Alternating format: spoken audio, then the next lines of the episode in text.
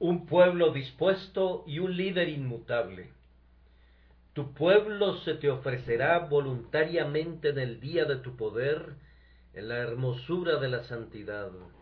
Desde el seno de la aurora tienes tú el rocío de tu juventud. Salmo 110.3 Nunca me ha desconcertado tanto un versículo de la Escritura al tratar de descubrir su significado y su encadenación, como este pasaje lo ha hecho. Leyéndolo rápidamente, a simple vista, puede parecer fácil, pero si lo escudriñan muy cuidadosamente, encontrarán que difícilmente pueden hilar sus palabras o darles un significado inteligible. He leído a todos los comentaristas que poseo encuentro que todos ellos dan un significado a las palabras, pero ninguno de ellos, ni siquiera el, doctor Gill, da un significado coherente a toda la frase. Después de revisar las antiguas traducciones y de emplear todos los medios a mi alcance para descubrir su significado, me encuentro tan lejos de lograrlo como lo estaba al principio.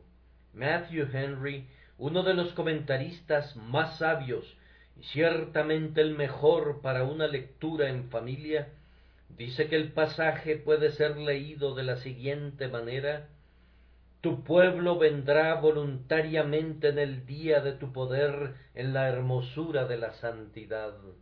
En el seno de la aurora tienes tú el rocío de tu juventud.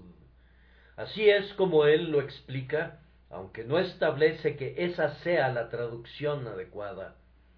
Henry explica la última frase, tienes tú el rocío de tu juventud, diciendo que en la primera etapa de la vida, desde el seno de la aurora, los jóvenes deben entregarse a Jesucristo. Pero esto no es así. Hay dos puntos después de la palabra aurora que dividen la frase. Además, no dice el pueblo se te ofrecerá, tienes tú el rocío de su juventud, como debería leerse si fuera tal como el expositor lo entiende, sino que más bien dice a Cristo, tienes tú el rocío de tu juventud. No fue sino hasta que consideramos plenamente el contexto del versículo y que tratamos de entender el alcance del Salmo, que concluimos que ya habíamos entendido su significado, y aun así dejaremos al juicio de cada uno de ustedes decidir si hemos entendido la mente del Espíritu como esperamos haberlo hecho. El salmo es una especie de salmo de coronación. Se le dice a Cristo que tome su trono, siéntate a mi diestra. El cetro es colocado en su mano. Jehová enviará desde Sión la vara de tu poder. Y luego se hace una pregunta. ¿Dónde está su pueblo? Pues un rey no sería rey sin sus súbditos. Aun el título más elevado de realeza no es sino algo vacío si no hay súbditos que constituyan su plenitud. ¿Dónde entonces encontrará Cristo eso que será la plenitud de Él, que lo llena todo en todo? La gran ansiedad que tenemos no es acerca de si Cristo es rey o no. Sabemos que lo es. Él es Señor de la creación y de la providencia. Nuestra ansiedad es acerca de sus súbditos. A menudo nos preguntamos, oh Señor, ¿Dónde encontraremos a tus súbditos? Cuando hemos predicado a corazones endurecidos y hemos profetizado a huesos secos, nuestra incredulidad dice a veces, ¿dónde encontraremos hijos para Cristo? ¿Dónde encontraremos a las personas que van a constituir los súbditos de su imperio? Todos nuestros temores son apaciguados por este pasaje tu pueblo se te ofrecerá voluntariamente en el día de tu poder, en la hermosura de la santidad, desde el seno de la aurora. Y por la segunda promesa, tienes tú el rocío de tu juventud. Estos pensamientos son puestos aquí para mitigar las ansiedades del pueblo creyente de Dios y para permitirle que vea cómo Cristo será ciertamente rey y que nunca le faltará una multitud de súbditos. En primer lugar, aquí hay una promesa relativa a su pueblo. Y en segundo lugar, aquí hay una promesa relativa al propio Cristo, que Él será un Cristo tan fuerte, tan lozano, tan nuevo y tan poderoso como siempre. Primero, consideraremos la promesa hecha al pueblo de Cristo. Tu pueblo se te ofrecerá voluntariamente en el día de tu poder, en la hermosura de la santidad desde el seno de la aurora. Aquí hay una promesa de tiempo en el día de tu poder. Aquí hay una promesa de pueblo, tu pueblo. Aquí hay una promesa de disposición. Tu pueblo se te ofrecerá. Aquí hay una promesa de carácter. Tu pueblo se te ofrecerá en la hermosura de la santidad. Y aquí hay una figura majestuosa que muestra la manera en que serán atraídos. Mediante una atrevida metáfora, se dice que saldrán tan misteriosamente como las gotas del rocío desde el seno de la aurora. No sabemos cómo, pero serán producidos por Dios. Tu pueblo se te ofrecerá voluntariamente en el día de tu poder, en la hermosura de la santidad. Desde el seno de la aurora vendrán. Primero, aquí tenemos una promesa relativa al tiempo. Cristo no reúne a su pueblo cada día, sino en un día en especial, el día de su poder. No es en el día cuando el hombre se siente con mayor fuerza que las almas son congregadas, pues hay los siervos de Dios a veces predican hasta que su autocomplacencia les dice que han sido sumamente elocuentes y poderosos y que, por lo tanto, los hombres deben ser salvados. Pero no hay ninguna promesa de que en el día de nuestro poder veremos que los hombres se reúnen alrededor de Cristo. También hay momentos en los que el pueblo pareciera tener un gran poder de buscar a Dios y en los que tiene el poder de oír, pero no hay ninguna promesa que justo cuando reine la excitación y cuando la criatura parezca tener poder, que ese día será el día de la convocatoria de Dios.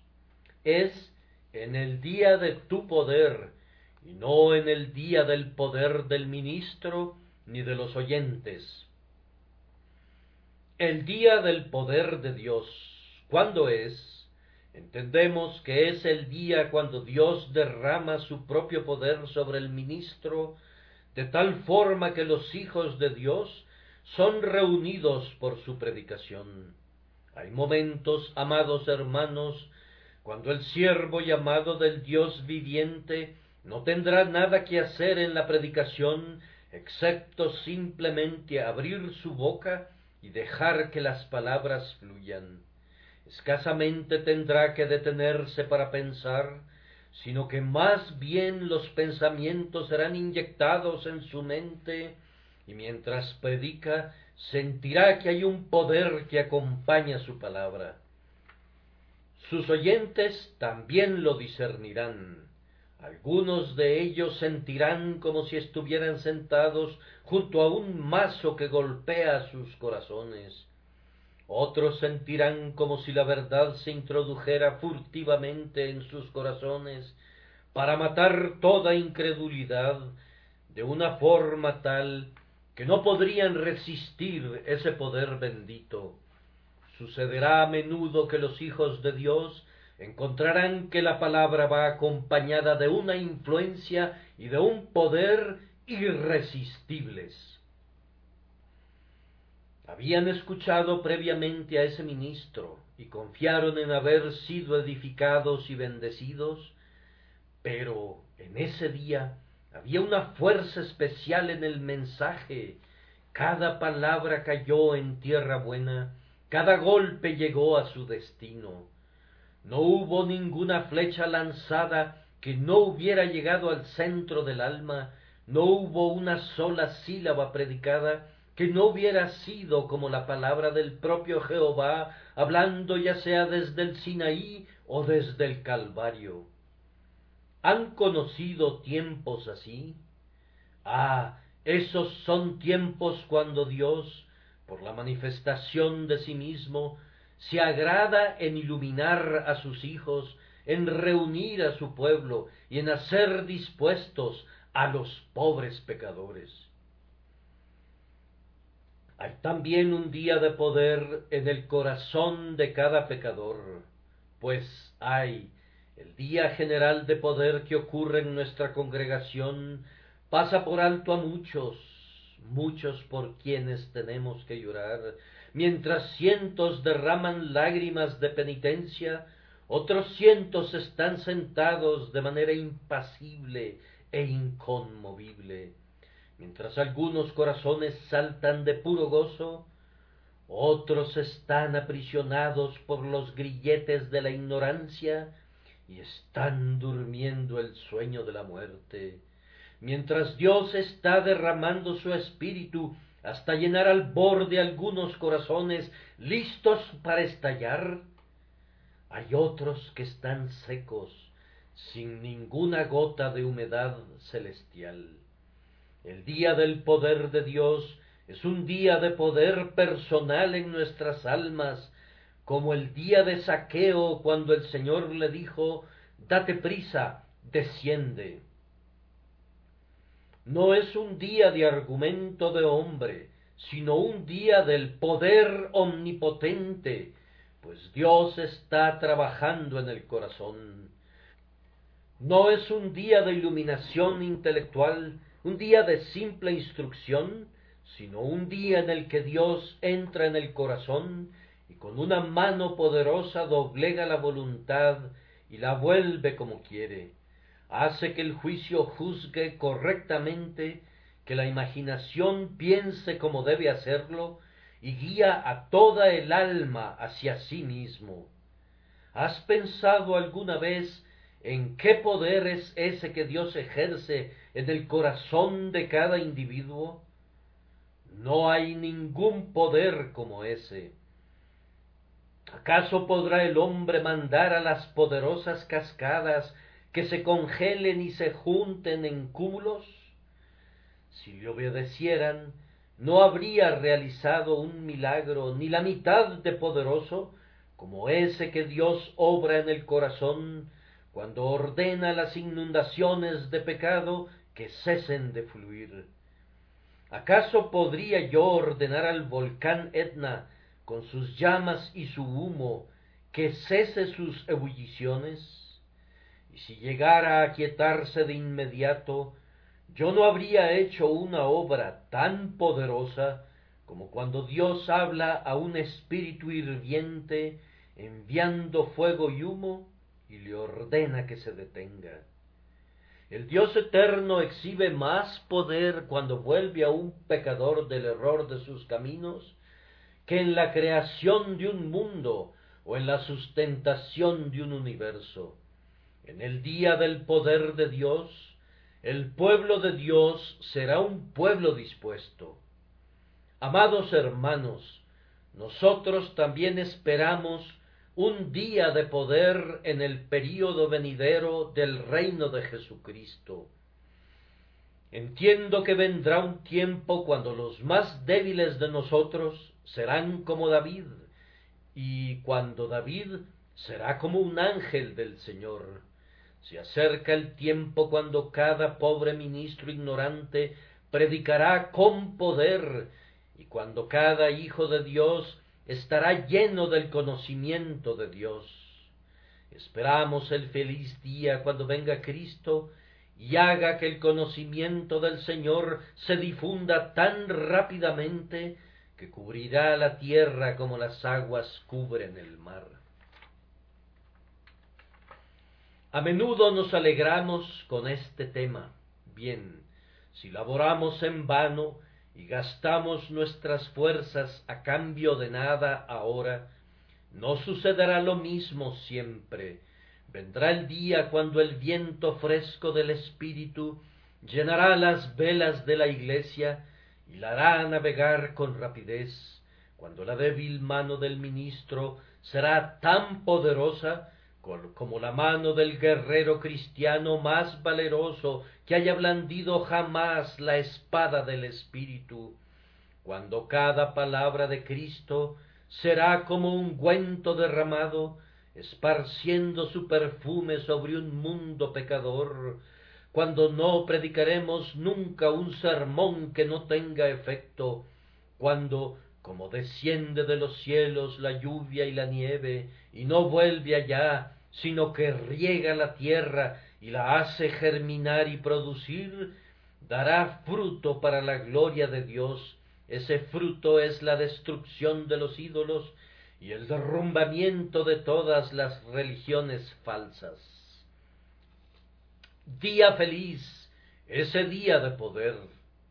Cristianos, ¿por qué no oran por ese día? ¿Por qué no piden a Dios que dé poder a su pueblo y que Cristo venga con presteza y encuentre a su pueblo dispuesto? Hay, sin embargo, otra traducción para estas palabras. Calvino las traduce en el tiempo de la reunión de su ejército, au jour de Montreux, en el día de la revista. A veces ustedes dicen, oh, si ocurriera una gran contienda, ¿dónde serán encontrados los hombres que luchen por Cristo? Hemos escuchado a creyentes tímidos que dicen, oh, me temo que si viniera la persecución, encontraríamos a muy pocos valientes por la verdad. Pocos ministros se adelantarían valerosamente para sostener el Evangelio de Cristo. No hay tal cosa creyente. El pueblo de Cristo estará dispuesto en el día de los ejércitos de Dios. Dios no ha tenido que pelear nunca una batalla en la que pudiera decir no tengo soldados de reserva. Dios no ha tenido nunca una ardua campaña en la que sus ejércitos hayan sido insuficientes. Una vez el profeta dijo, después alcé mis ojos y miré, y he aquí cuatro cuernos, y dije al ángel que hablaba conmigo, ¿qué son estos?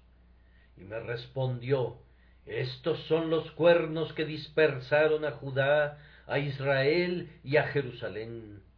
Me mostró luego Jehová cuatro carpinteros, y yo dije, ¿qué vienen estos a hacer?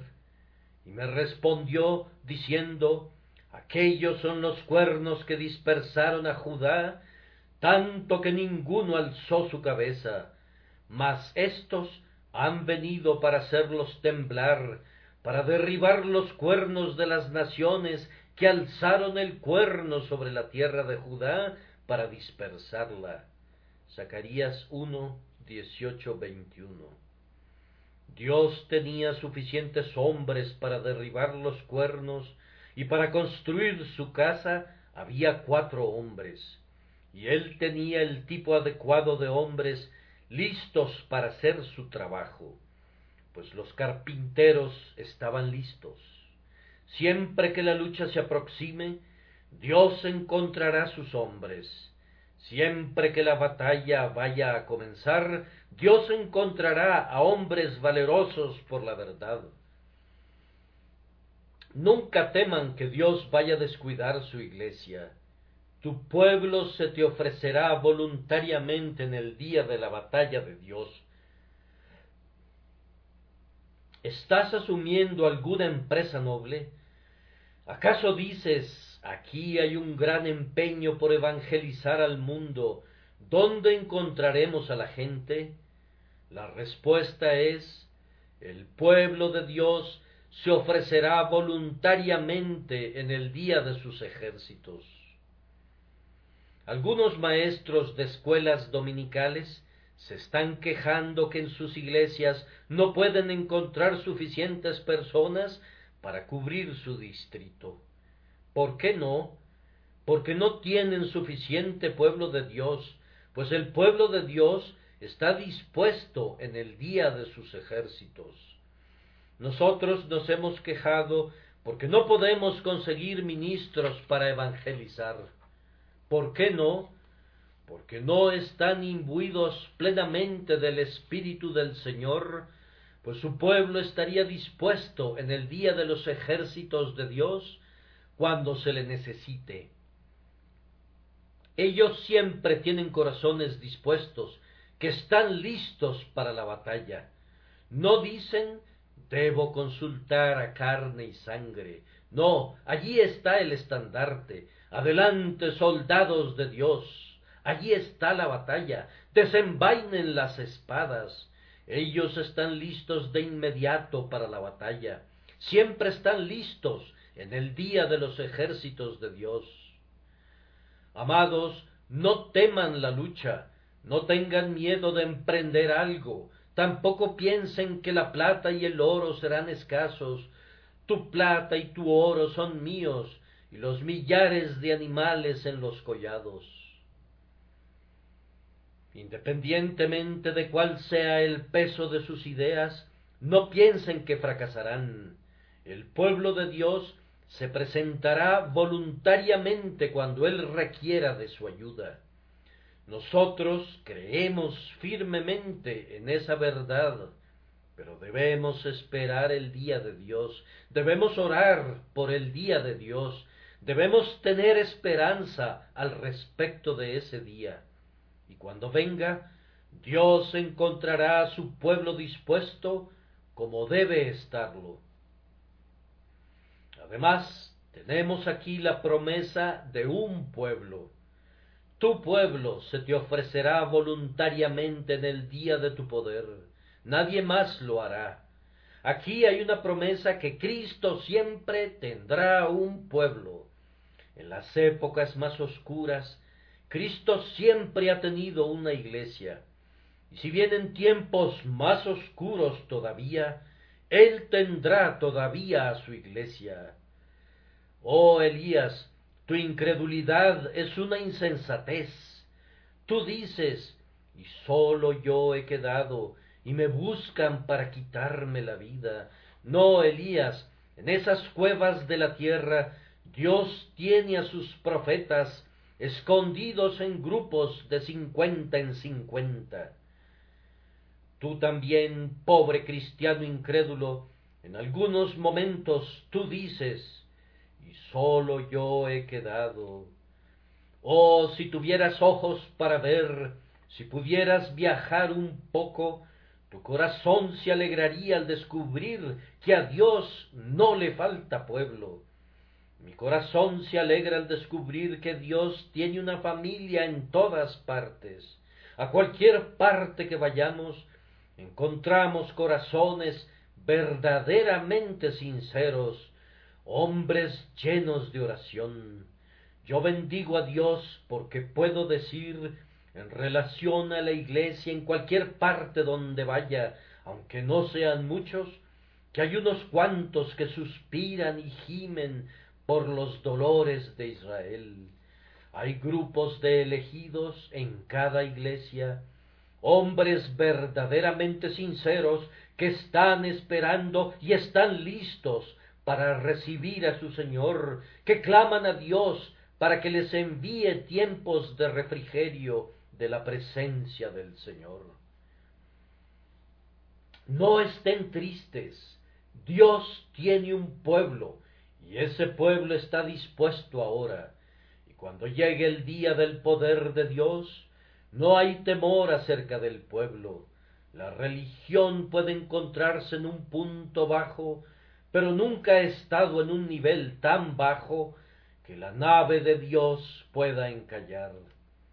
Podría casi llegar a ese nivel, pero el diablo nunca será capaz de atravesar el río de la iglesia de Cristo a pie enjuto. Siempre encontrará agua en abundancia corriendo por ese canal. Dios nos dé gracia para que podamos buscar a su pueblo, creyendo que está por todas partes, pues la promesa es tu pueblo se te ofrecerá voluntariamente en el día de tu poder. A continuación llegamos a la disposición. El pueblo de Dios es un pueblo dispuesto. Adam Clark dice, este versículo ha sido pervertido lamentablemente. Se le ha considerado como que está señalando la operación irresistible de la gracia de Dios en las almas de los elegidos, volviéndolos dispuestos a recibir a Cristo como su Salvador. Una doctrina que descarta plenamente. Bien, mi querido Adam Clark, estamos extremadamente agradecidos contigo por tu observación, pero al mismo tiempo pensamos que el texto no ha sido lamentablemente pervertido. Nosotros creemos que el texto ha sido utilizado muy adecuadamente para mostrar que Dios hace a los hombres dispuestos. Pues si leemos nuestras Biblias correctamente, entendemos que los hombres por naturaleza no están dispuestos. Pues hay un texto que a ustedes les gusta mucho, que nosotros creemos que no les pertenece y que dice y no queréis venir a mí para que tengáis vida. Y hay otro texto que nos gustaría poner en tu mente y en la de tus hermanos. Ninguno puede venir a mí si el Padre que me envió no le trajere. Si ustedes recordaran eso, creemos, aunque el texto no lo enseña, podrían al menos tener algún respeto por la doctrina pero dice que el pueblo de Dios estará dispuesto en el día del poder de Dios. Y si lo leemos como simples ingleses, lo consideraremos una promesa que Dios producirá un pueblo que estará lo suficientemente dispuesto en el día de su poder, y del hecho que nadie está dispuesto por naturaleza, inferimos de este texto que habrá una obra de su gracia que hará que los hombres estén dispuestos en el día del poder de Dios. No sabemos si ustedes consideran eso como una lógica adecuada. Nosotros creemos que lo es. Hemos sido acusados de no tener ninguna lógica y no estamos particularmente preocupados por ello pues preferimos tener lo que los hombres llaman dogmatismo que lógica. A Cristo le corresponde demostrar y a nosotros predicar. Le dejamos el argumento a Cristo. En cuanto a nosotros, únicamente tenemos que afirmar lo que vemos en la palabra de Dios. El pueblo de Dios será un pueblo dispuesto. Yo predico a muchos de ustedes un número incontable de veces. Les hablo del infierno, les pido que huyan de él, les hablo de Cristo, les pido que lo miren, pero ustedes están renuentes a hacerlo. ¿Qué concluyo yo de eso? ¿O que el día del poder de Dios no ha venido todavía? ¿O que ustedes no pertenecen al pueblo de Dios? Cuando predico con poder y la palabra es repartida con unción, si los veo inconmovibles e indecisos, reacios a entregarse a Jesucristo, ¿qué es lo que digo? Bien, temo que esos no pertenecen al pueblo de Dios, pues el pueblo de Dios es un pueblo dispuesto en el día de su poder, deseoso de someterse a la gracia soberana, a ponerse en las manos del mediador, a colgar simplemente de su cruz para la salvación. Yo pregunto de nuevo, ¿qué es lo que lo ha vuelto dispuesto? ¿Acaso no debió haber sido algo de la gracia lo que ha cambiado su voluntad? Si el albedrío del hombre fuera enteramente libre para hacer el bien o el mal, los conjuro, amigos míos, para que respondan esto. Si así fuera, ¿por qué no se vuelven a Dios en este preciso instante sin ninguna ayuda divina? Es porque ustedes no están dispuestos y se requiere de la promesa que el pueblo de Dios estará dispuesto en el día de su poder. Yo creo que esta palabra tiene su aplicación no sólo en lo relativo a que quieran ser salvados, sino que estén dispuestos a trabajar después que son salvados. ¿Han conocido alguna vez a algún ministro que predicó un domingo, pero que en la reunión de oración de lunes por la noche daba la impresión que hubiera preferido estar en casa? Si estuviera programada una conferencia para el jueves, ¿acaso no se presentó, pobre hombre, como si tuviera que desempeñar algún deber enormemente difícil? ¿Qué pensarían de tal hombre? Pues pensarían que él no pertenece al pueblo de Dios, de lo contrario estaría dispuesto. Algunas personas vienen a la casa de Dios, pero vienen exactamente de la manera que lo hace el negro esclavo cuando va al lugar de sus azotes. No les gusta y se alegran cuando se marchan de nuevo. Pero ¿qué decimos del pueblo de Dios hacia sus atrios con gozos desconocidos se dirigen las tribus sagradas. Son un pueblo dispuesto, hay un gran grupo. La iglesia de Dios requiere alguna ayuda. Un hombre reparte algo sin importancia como siempre lo hace para mantener su respetabilidad. Ustedes no piensan que exhiba el espíritu de un cristiano porque no está dispuesto. Pero el pueblo de Dios está dispuesto. Todo lo que hace, lo hace voluntariamente, pues es constreñido no por compulsión, sino únicamente por gracia. Estoy seguro que todos nosotros podemos hacer mejor las cosas cuando estamos dispuestos que cuando somos forzados a hacerlas. Dios ama los servicios de su pueblo porque lo hace voluntariamente. Hacer la tarea voluntariamente es la esencia del Evangelio. Dios se deleita en tener como siervo a un pueblo dispuesto.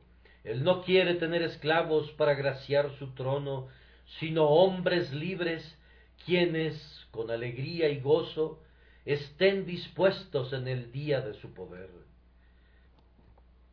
Escasamente tendremos el tiempo suficiente para una discusión del texto completo, pero brevemente debemos notar el carácter de este pueblo, así como sus disposiciones. Tu pueblo se te ofrecerá voluntariamente en el día de tu poder. Ellos estarán dispuestos en la hermosura de la santidad. Así es como estarán vestidos, no simplemente en santidad, sino en la hermosura de la santidad, pues la santidad tiene su hermosura, sus joyas, sus perlas. ¿Y cuáles son estas? Ellos estarán vestidos en la hermosura de la santidad, de la justicia imputada y de la gracia impartida. El pueblo de Dios en sí mismo es un pueblo deforme, de aquí que deba recibir la gracia. El estándar de la belleza es la santidad. Si un ángel descendiera del cielo y llevara a Dios a la criatura más bella que pudiera encontrar, no escogería las rosas de la tierra, no recogería sus lirios, sino que subiría al cielo el carácter hermoso de un hijo de Dios donde encontrara a un héroe abnegado, donde descubriera a un cristiano desinteresado, a un ardiente discípulo, el ángel lo tomaría exclamando grandioso Dios, aquí hay hermosura, tómala, esta es tu hermosura. Cuando paseamos y admiramos las estatuas y otras obras parecidas, decimos, qué belleza, pero el cristiano tiene la verdadera belleza, la hermosura de la santidad. Oh, ustedes que son jóvenes, ustedes que son alegres, ustedes que son orgullosos, ustedes piden belleza, pero ¿saben ustedes que todas las bellezas de esta tierra no pueden traerles ningún bien, pues ustedes tienen que morir y llevar una mortaja? El tiempo te robará tu lozanía, la muerte te arrastrará a la tumba. Pero si tienes la hermosura de la santidad, ésta aumentará y se tornará más hermosa y más hermosa, y entre los bellos ángeles tú, tan bello como ellos, estarás revestido de la justicia de tu Salvador. Tu pueblo se te ofrecerá voluntariamente para pasar al frente y será el pueblo adecuado, será un pueblo santo, vestido con toda la hermosura de la santidad. Ahora hay una intrépida metáfora que debemos explicar en último lugar. El texto dice, tu pueblo se te ofrecerá voluntariamente en el día de tu poder en la hermosura de la santidad. Ahora ustedes entienden eso, pero ¿qué significan las siguientes palabras desde el seno de la aurora, pues desde el primer período de sus vidas, dicen los comentaristas, el pueblo de Dios será dispuesto. No, no significa eso. Hay una figura atrevida y brillante aquí. Se pregunta, ¿de dónde procederán? ¿Cómo será traído el pueblo de Dios? ¿Qué medios serán empleados? ¿Cómo se llevará a cabo? La sencilla respuesta es esta. ¿Nunca has visto las gotas de rocío resplandecientes sobre la tierra? ¿Y nunca te preguntaste de dónde procede este rocío? ¿Cómo llegaron hasta aquí, tan infinitas en número, tan pródigamente esparcidas por doquier, tan puras y brillantes? La naturaleza susurró la respuesta, vinieron desde el seno de la aurora. Así vendrá el pueblo de Dios tan silenciosamente, tan misteriosamente, tan divinamente, como si viniera desde el seno de la aurora, como gotas de rocío.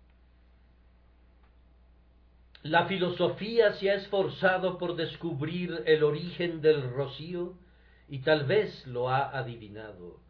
Pero para el oriental uno de los grandes enigmas era ¿de qué seno procedía el rocío? ¿Quién es la madre de esas gotas perladas? Entonces así vendrá misteriosamente el pueblo de Dios.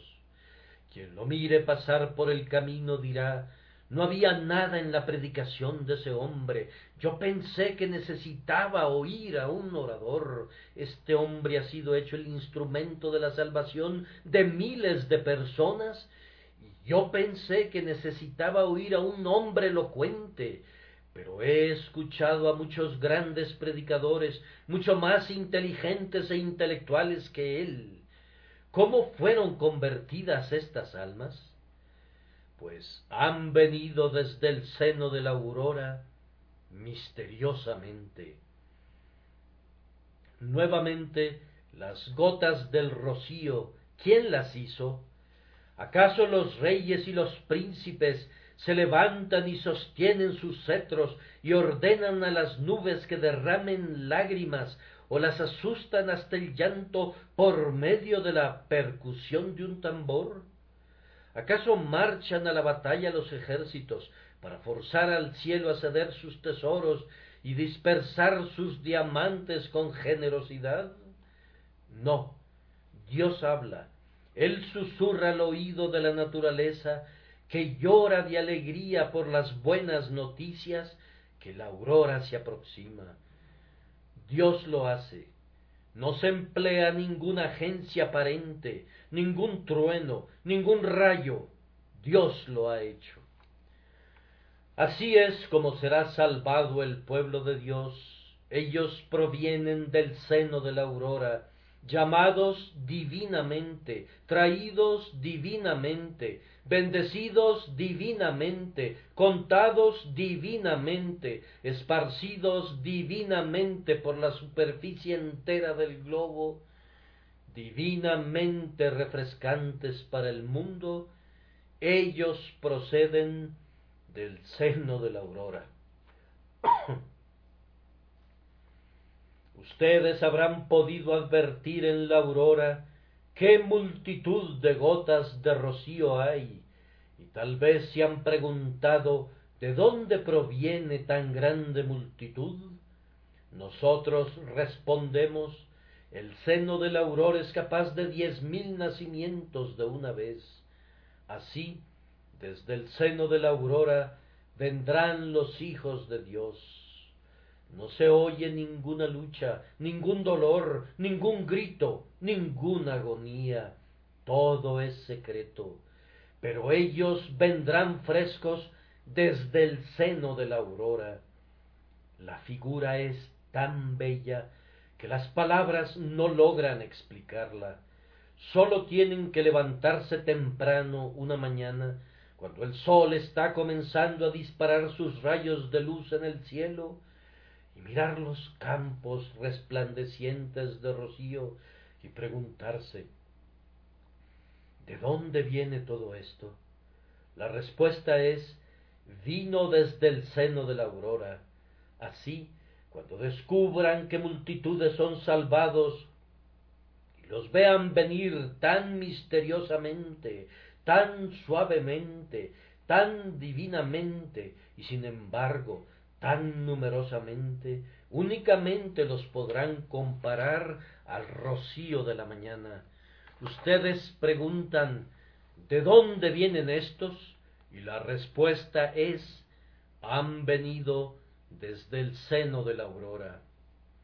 Ahora, la segunda parte del texto es la más dulce, y debemos detenernos un momento en ella. Hubo una promesa hecha a Cristo relativa a su pueblo, y eso apacigua nuestros temores en relación a la iglesia. Y aquí hay otra promesa hecha a Cristo. Tienes tú el rocío de tu juventud. Ah, creyente, esta es una grandiosa fuente para el éxito del Evangelio, que Cristo tenga el rocío de su juventud. Ciertos líderes en sus días de juventud han conducido a sus tropas a la batalla y por la fuerza de su voz y la fortaleza de sus cuerpos han inspirado con valor a sus hombres. Pero el viejo guerrero tiene sus cabellos grises, comienza a estar decrépito y ya no puede guiar a los hombres a la batalla. No sucede así con Cristo, Él tiene todavía el rocío de su juventud el mismo Cristo que condujo a sus tropas a la batalla en su primera juventud, las conduce ahora. El brazo que hirió al pecador con su palabra hiere ahora. Está tan lleno de energía como lo estuvo antes. El ojo que miró a sus amigos con alegría y a sus enemigos con una mirada sumamente dura y altiva, ese mismo ojo nos está mirando ahora con intensidad, como aquella mirada de Moisés que nunca se oscureció. Él tiene el rocío de su juventud. Oh, nos deleita pensar que Cristo fue Dios sobre todas las cosas, bendito por los siglos en su juventud, lleno del poder del Todopoderoso, y Él es exactamente lo mismo ahora. Él no es un viejo Cristo, un Cristo gastado, sino que todavía es nuestro líder. Él es tan joven como siempre. el mismo rocío, la misma frescura se encuentran en torno a él. Ustedes oyeron que se ha dicho de un cierto ministro, en sus años más jóvenes había mucha frescura a su alrededor, pero se está volviendo viejo y comienza a repetirse a sí mismo. Nunca sucede así con Cristo. Él siempre tiene el rocío de su juventud. Él, que habló de tal manera que jamás hombre alguno ha hablado como este hombre, otra vez, cuando venga para hablar de nuevo, hablará exactamente como lo hizo antes. Él tiene el rocío de su juventud personalmente. Así también doctrinalmente, Cristo tiene el rocío de su juventud. Usualmente, cuando una religión comienza es muy exuberante, pero luego declina. Miren a la religión de Mahoma. Por más de cien años amenazó con subvertir reinos y trastocar el mundo entero, pero ¿dónde están las espadas que relucieron entonces? ¿Dónde están ahora las manos dispuestas que hirieron a los enemigos de Mahoma? Bien, su religión se ha convertido en algo viejo y acabado, a nadie le preocupa eso. Y el turco, sentado en su diván, con sus piernas cruzadas, fumando su pipa, es la mejor imagen de la religión musulmana, vieja, enferma, decadente. Pero la religión cristiana, ah, es tan fresca como cuando comenzó en su cuna en Jerusalén, es tan robusta, tan vibrante y tan poderosa como cuando Pablo la predicó en Atenas o Pedro en Jerusalén. No es una religión vieja, ni una sola de sus partículas se ha vuelto vieja, aunque han transcurrido cientos de años. ¿Cuántas religiones han muerto desde que comenzó la religión de Cristo? ¿Cuántas se han alzado como hongos en una noche? Pero ¿acaso no es la religión de Cristo tan nueva como lo ha sido siempre? Les pregunto a ustedes que peinan canas, ustedes que han conocido a su Señor en su juventud y consideraron que su religión era dulce y preciosa, ¿la encuentran inútil ahora? ¿Encuentran ahora que Cristo ya no tiene sobre sí el rocío de la juventud?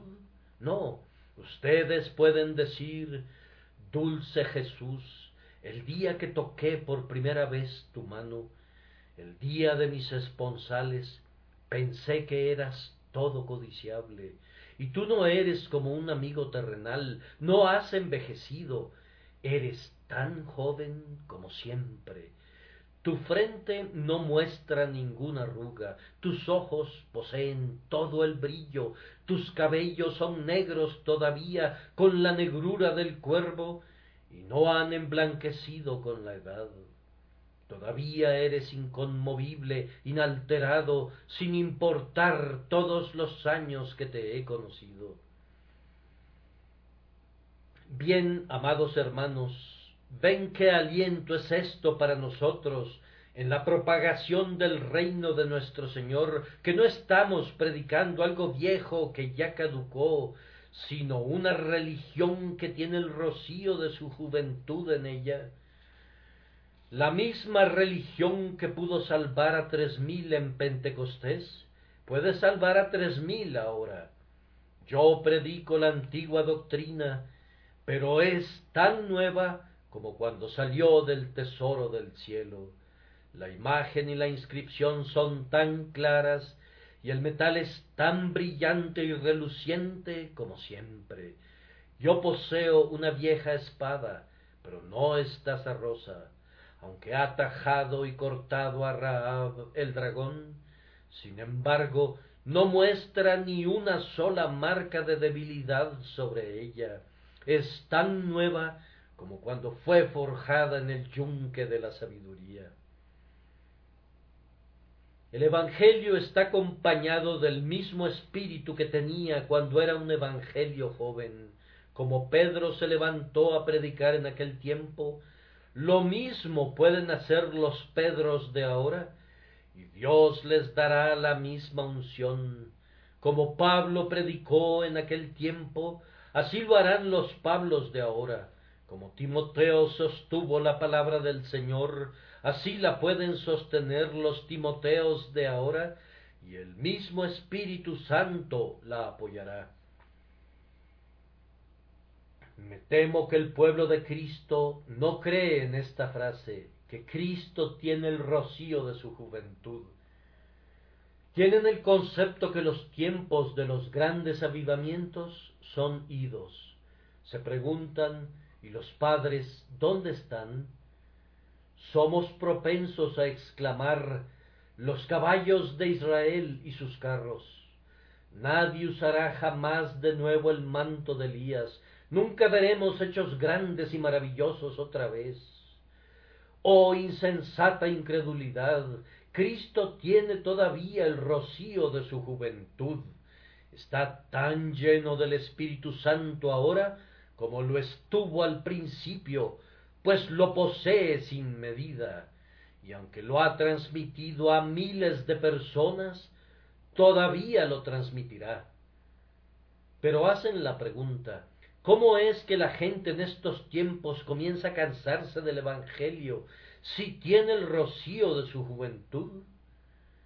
Bien, amados hermanos, es debido a que el Evangelio no viene a ellos en forma de rocío. ¿No, acaso no oímos con frecuencia un Evangelio seco y sin médula, como un montón de huesos a los que se les ha quemado su médula?